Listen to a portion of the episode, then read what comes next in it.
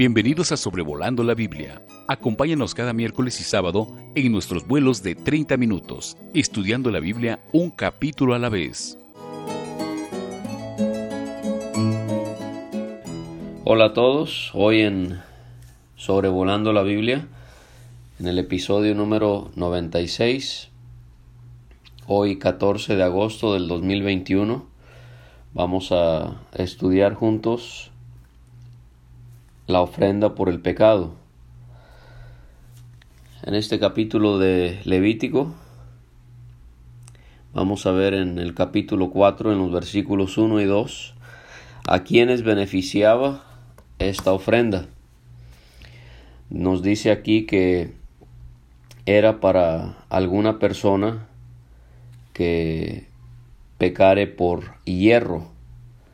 Y cuando buscamos esta palabra hierro y su significado, podemos ver que era un pecado cometido por error, inconscientemente, sin dolo o sin premeditación. Y podemos ver que aquí en este cuarto capítulo de Levítico se enfatiza eso, de manera que esta ofrenda no aplicaba para los pecados que eran cometidos con intención. Y esto lo voy a repasar brevemente para que quede muy claro. En el versículo 2 habla de que pecaba por hierro. En el versículo 13 la congregación peca por hierro estuviere la condición ahí es si estuviere oculto a los ojos del pueblo. Luego en el versículo 14, cuando conocen su pecado es cuando van a entregar esta ofrenda a Dios. En el versículo 22, cuando habla del jefe y también dice que hace algo por hierro. También dice en el versículo 23, luego que conociere su pecado que cometió, presentará por su ofrenda un macho cabrío sin defecto. Podemos ver también esto en los versículos 27 y 28, cuando pecaba una persona en el pueblo, también se infiere que cometió por ignorancia el pecado y al darse cuenta de lo que había hecho es entonces cuando presenta esta ofrenda. De manera que podemos contrastar aquí ya la ofrenda del pecado con la obra, el sacrificio perfecto, perfecto de Cristo sobre el madero, porque la ofrenda por el pecado solamente aplicaba para aquellos pecados que eran cometidos de manera inadvertida o, o sin intención. Pero la obra de Cristo abarca todo tipo de pecado. El otro gran contraste es que bajo la ley de Moisés cada vez que se cometía un pecado de esta naturaleza se tenía que sacrificar un animal, cuando bien sabemos que nuestro Señor, eh, Él puede perdonarnos de nuestros pecados y nos puede proveer la propiciación de nuestros pecados por un solo sacrificio que hizo, que jamás tendrá que repetirse. De manera que ahí podemos apreciar lo que el Señor hizo por nosotros. Y después Moisés, guiado por el Espíritu, después de decirnos en los primeros dos versículos a quienes beneficiaba esta ofrenda, vamos a encontrar que se va a hablar de cuatro grupos de personas y qué era lo que tenían que ofrendar cada uno de estos cuatro grupos. Del versículo 3 al 12 tenemos ahí cuando el pecado era cometido por un sacerdote. Y vamos a encontrar que este era quizás la situación más seria junto con el segundo. ¿Por qué? Por su responsabilidad. Era sacerdote. Y cuando había pecado en el sacerdocio, esto ponía en riesgo la adoración a Dios. Y la seriedad de este pecado no solamente la vemos en el culpable y lo que le ocupaba a él en su vida, que era ser ministro en el santuario de Dios, sino que también lo que se le exige que él tiene que ofrendar, tenía que sacrificar un becerro y vamos a ver que entre más responsabilidad, entre más grande el pecado, Dios va pidiendo un animal de mayor valor. Y esto sucede con el sacerdote. Y nos enseña que el conocimiento de las escrituras y la responsabilidad que podemos tener como pastores, como maestros de la palabra, eh, son de mucho beneficio a todos los demás, pero esto resulta en que Dios va a exigirnos más. Él va a pedirnos cuentas. Entre más privilegios, entre más responsabilidades, más nos va a pedir cuentas. Así que esto es algo que aprendemos acerca de el pecado cometido por un sacerdote en los versículos 3 a 12. Vamos a hablar en unos momentos sobre el procedimiento que se hacía para poder eh, encontrar el perdón a su pecado, ya que generalmente hablando se repite el mismo proceso para cada uno de los cuatro grupos de personas. los versículos 13 a 21 ya no es el sacerdote pecando, ya es toda la congregación pecando. Y también podemos deducir que al poner primero el pecado cometido por el sacerdote también parece indicar la gravedad del pecado, de la falta. Y ahora pasamos del versículo 13 al 21 donde se trata el pecado cometido por toda la congregación. Y vemos que ellos en este caso tenían que ofrendar lo mismo que cuando pecaba un sacerdote. Y cuando pecaba la congregación en general debían de sacrificar por lo tanto un becerro. Cuando el sacerdote pecaba se ponía en riesgo la adoración a Dios porque ellos estaban a cargo de, de todo ese sistema religioso para poder complacerle, pero ahora cuando el pecado es cometido por la congregación, podemos ver que lo que se ve en peligro o afrentado es el nombre de Dios. Cuando pecaba la congregación, el nombre de Dios era deshonrado y esto también incurría en un pecado bastante serio y ellos tenían que ofrendar el, becerro. En los versículos 22 a 26 vamos a ahora ver que el pecado es cometido ya no por el sacerdote, ya no por la congregación, sino que es cometido por un jefe.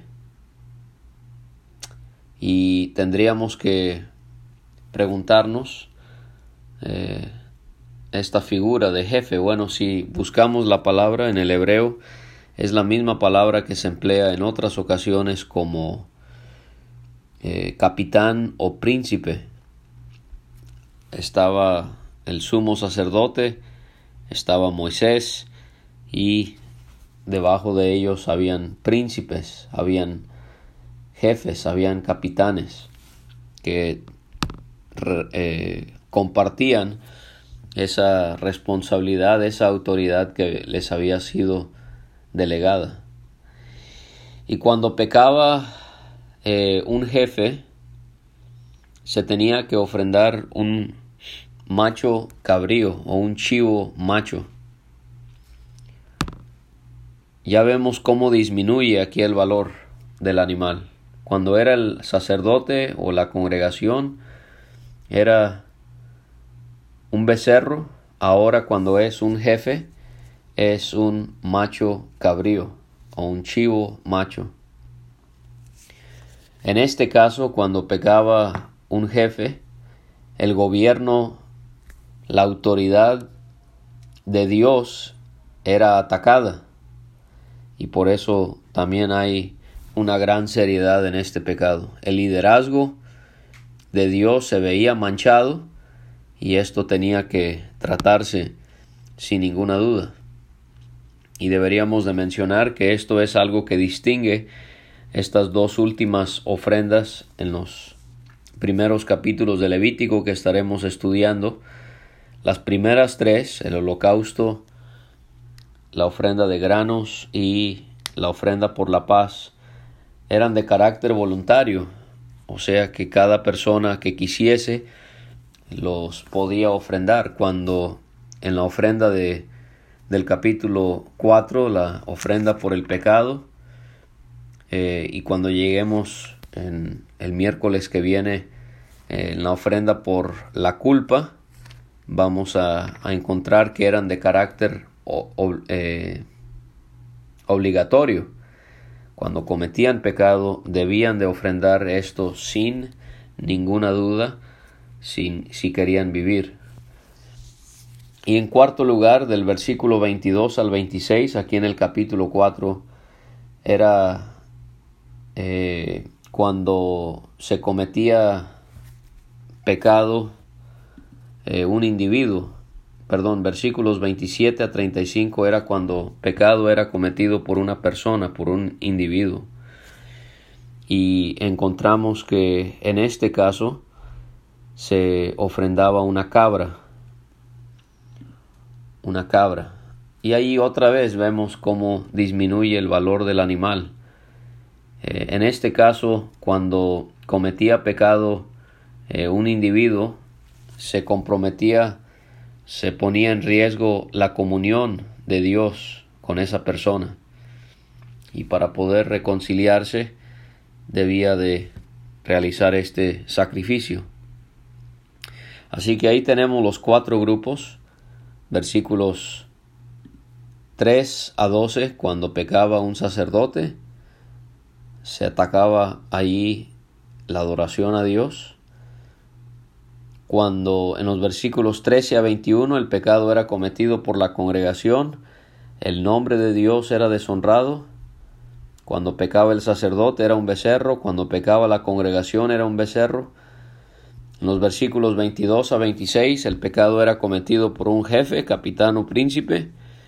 Se ofrendaba un macho cabrío y número 4 en los versículos 27 a 35, el pecado era cometido por una persona.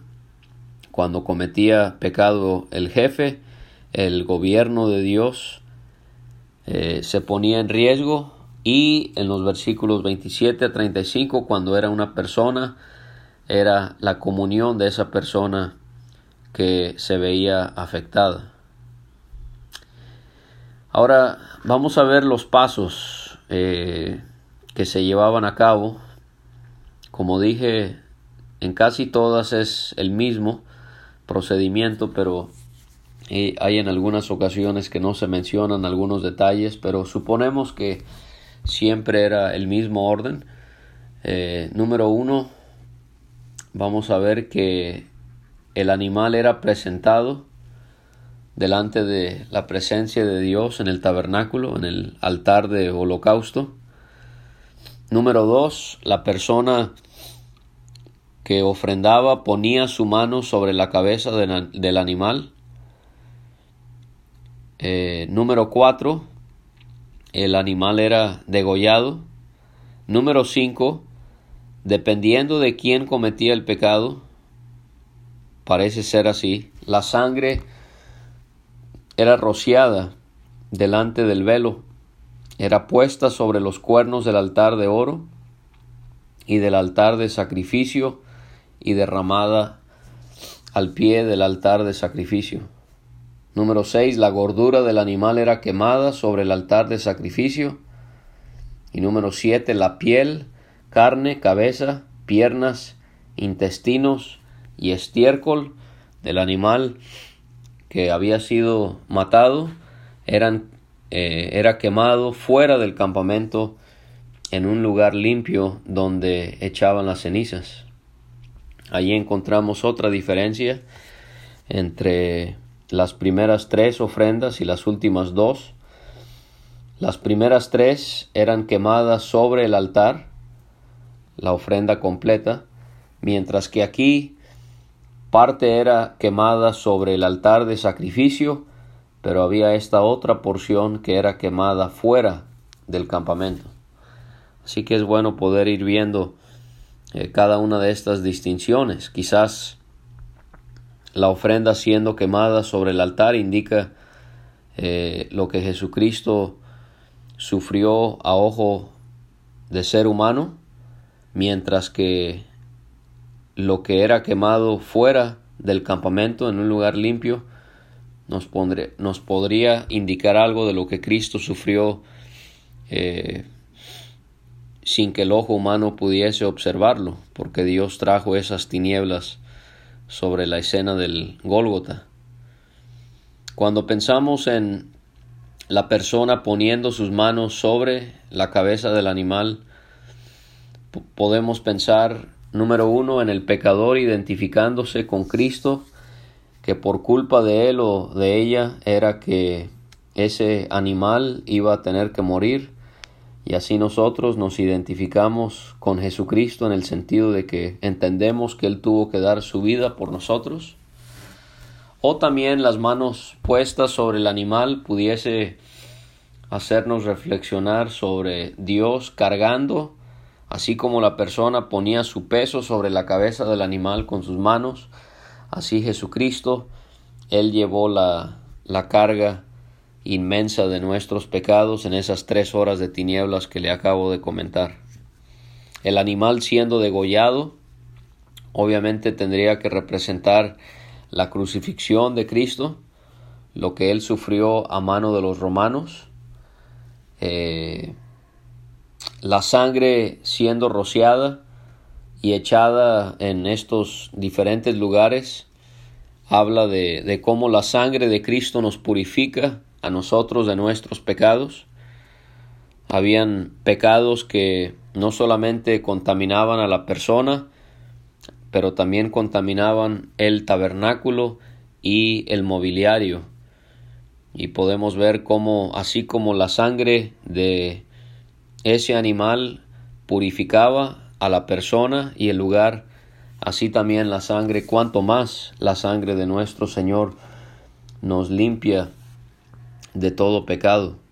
La gordura del animal que era quemada sobre el altar de bronce, podemos ver que la gordura siempre era para Dios, era para su disfrute, era algo muy valioso que Dios encontraba en el, en el animal, de manera que pudiésemos aquí pensar en Dios deleitándose en su Hijo Jesucristo, especialmente en todas aquellas cosas que solamente Él puede discernir de su Hijo, que nosotros como seres humanos, con todas nuestras debilidades y limitaciones, no logramos apreciar en Él.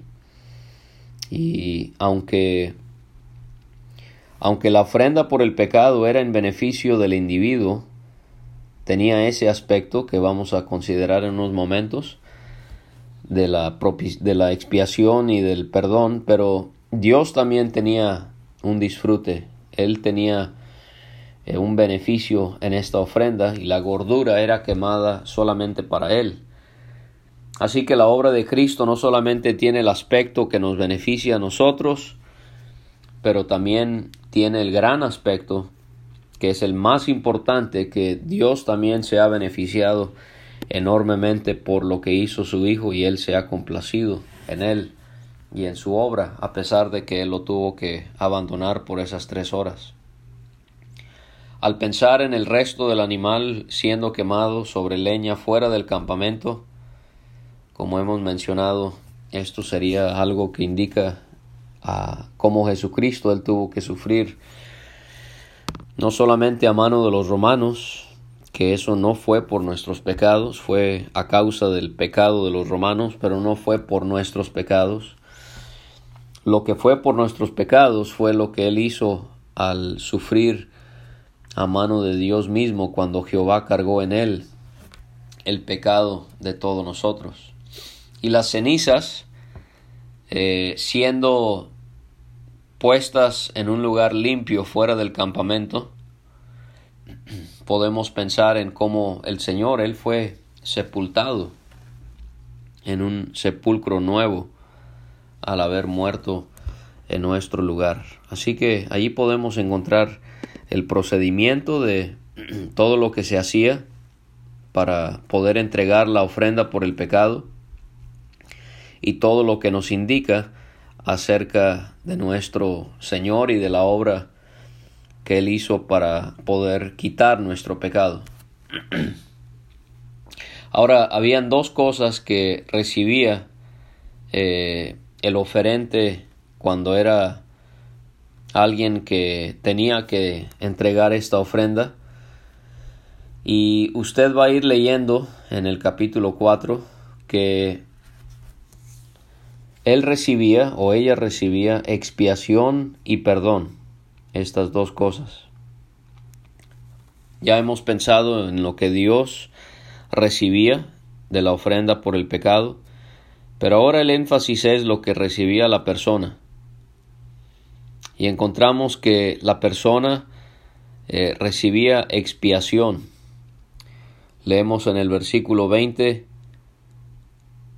hará el sacerdote expiación por ellos. Versículo 26. Así el sacerdote hará por él la expiación de, sus de su pecado. Versículo 31. Encontramos algo parecido. Así hará el sacerdote expiación por él. Y versículo número 35 hará el sacerdote expiación de su pecado. Esa era una bendición que recibían, la expiación. Esta palabra expiación significa cubrir, purgar, hacer reconciliación. Por eso hace unos momentos utilicé la palabra reconciliación. Cada una de estas cosas recibía la persona que ofrendaba la ofrenda por el pecado y vemos cómo esta palabra de la expiación es muy parecida o equivale a la palabra propiciación de la que leemos en el Nuevo Testamento en Romanos 3:25 y el apóstol Juan menciona la propiciación en dos ocasiones en su primera carta, en el capítulo 2 y versículo 2 y en el capítulo 4 y versículo 10. Usted puede buscar esas referencias y, leerlas, como la expiación que recibía ya sea la nación o el individuo se asemeja, no equivale, sino se asemeja porque obviamente la, la obra de Cristo y la propiciación que Él nos da es infinitamente mayor a lo que podían otorgar animales en el Antiguo Testamento. Pero ahí podemos leer acerca de esa propiciación que Dios nos ha dado eh, mediante su Hijo a través de su sangre derramada. Pero también la otra bendición que ellos recibían con la ofrenda por el pecado no solamente era el perdón, era la expiación, sino también el perdón. Por ejemplo, leemos en el 20, obtendrán perdón. Leemos en el 26, tendrá perdón. En el 31 será perdonado. En el 35 será perdonado. O sea que no solamente eh, había esta este aspecto en donde el pecado quedaba cubierto, purgado, eh, que se asemeja a Cristo quitando nuestro pecado a través de la propiciación, sino que también había el perdón. O sea, Dios eximía eh, a la persona de la responsabilidad. Aquí podemos ver su misericordia y cómo Él también ha permitido que en su gracia nosotros no solamente encontremos propiciación, pero podamos tener una relación íntima con Dios en el sentido de que Él no solamente efectúa la propiciación, pero Él también nos da el perdón de todos nuestros pecados. Y esos serían los dos beneficios del que podemos leer eh, que recibían las personas en, al ofrendar la, la ofrenda por el pecado.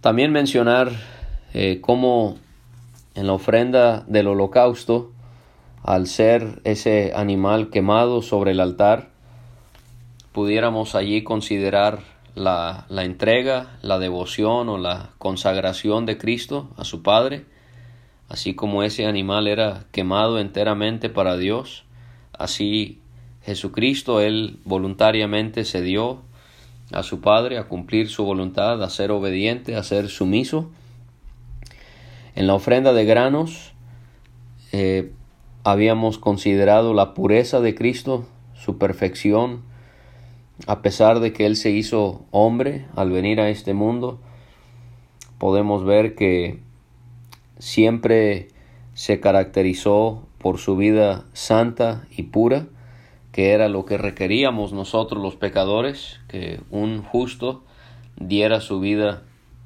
por los injustos. Y en la ofrenda por la paz podemos también eh, percibir algo acerca de ese descanso, de esa paz, de esa serenidad que Cristo trae y continuamente provee a nuestras vidas, esa paz. Y vamos a notar entonces que aquí en la ofrenda por el pecado eh, se enfatiza esa propiciación y ese perdón que nosotros recibimos por medio de la sangre de Jesucristo. De manera que si usted aún no se encuentra emblanquecido o emblanquecida por la sangre del Señor, queremos asegurarle que en Cristo usted puede encontrar esa limpieza porque Él fue ese sacrificio perfecto que en el Gólgota derramó Él su sangre para que usted pudiese tener paz con Dios en la propiciación, ya no tener el pecado de por medio y usted también pueda recibir el perdón de sus pecados, donde Dios ya no le pedirá cuentas por ese pecado porque él ya le ha absuelto de la responsabilidad que que se ve involucrada cuando uno peca, cuando uno es pecador. Y todo esto es solamente creyendo en él. Dice Pedro en casa de Cornelio, todos los que en él creyeren recibirán perdón de pecados por su nombre. Y si usted y yo somos ya creyentes en Cristo, la ofrenda por el pecado debe de generar esta eh, intensa devoción hacia la persona de Cristo en pensar que todo esto que se llevaba a cabo en el Antiguo Testamento, nosotros lo hemos encontrado en Cristo. Y aún más, y aún mejor, infinitamente más e infinitamente mejor. Y deberíamos de vivir siempre contemplando ese sacrificio tan grande que Él realizó sobre aquella cruz, sí al sufrir a mano del hombre, pero aún más al sufrir eh, a mano de Dios cuando Él lo hirió con nuestras rebeliones, dice Isaías 53.5. Así que usted y yo podemos vivir disfrutando de la obra de Cristo y esto nos abstendrá de cometer agravios que le desagradan a Dios. Entonces el Señor nos, nos ayude al continuar estudiando las distintas ofrendas. El miércoles que viene, como ya se mencionó, estaremos viendo la ofrenda por la culpa.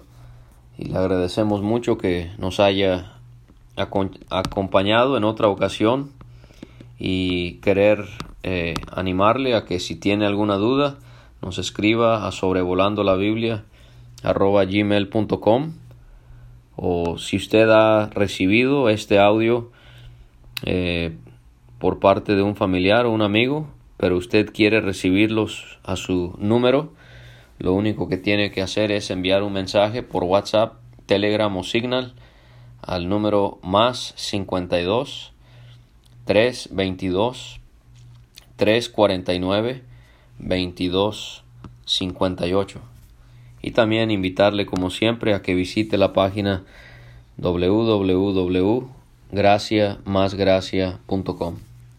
Les saluda David Alves Hijo. El Señor les anime, les ayude en todo y que Él nos ayude al continuar considerando su palabra. Gracias por escuchar este estudio. Escríbenos a sobrevolando la Biblia gmail.com Visita nuestra página www.graciamasgracia.com. Hasta la próxima.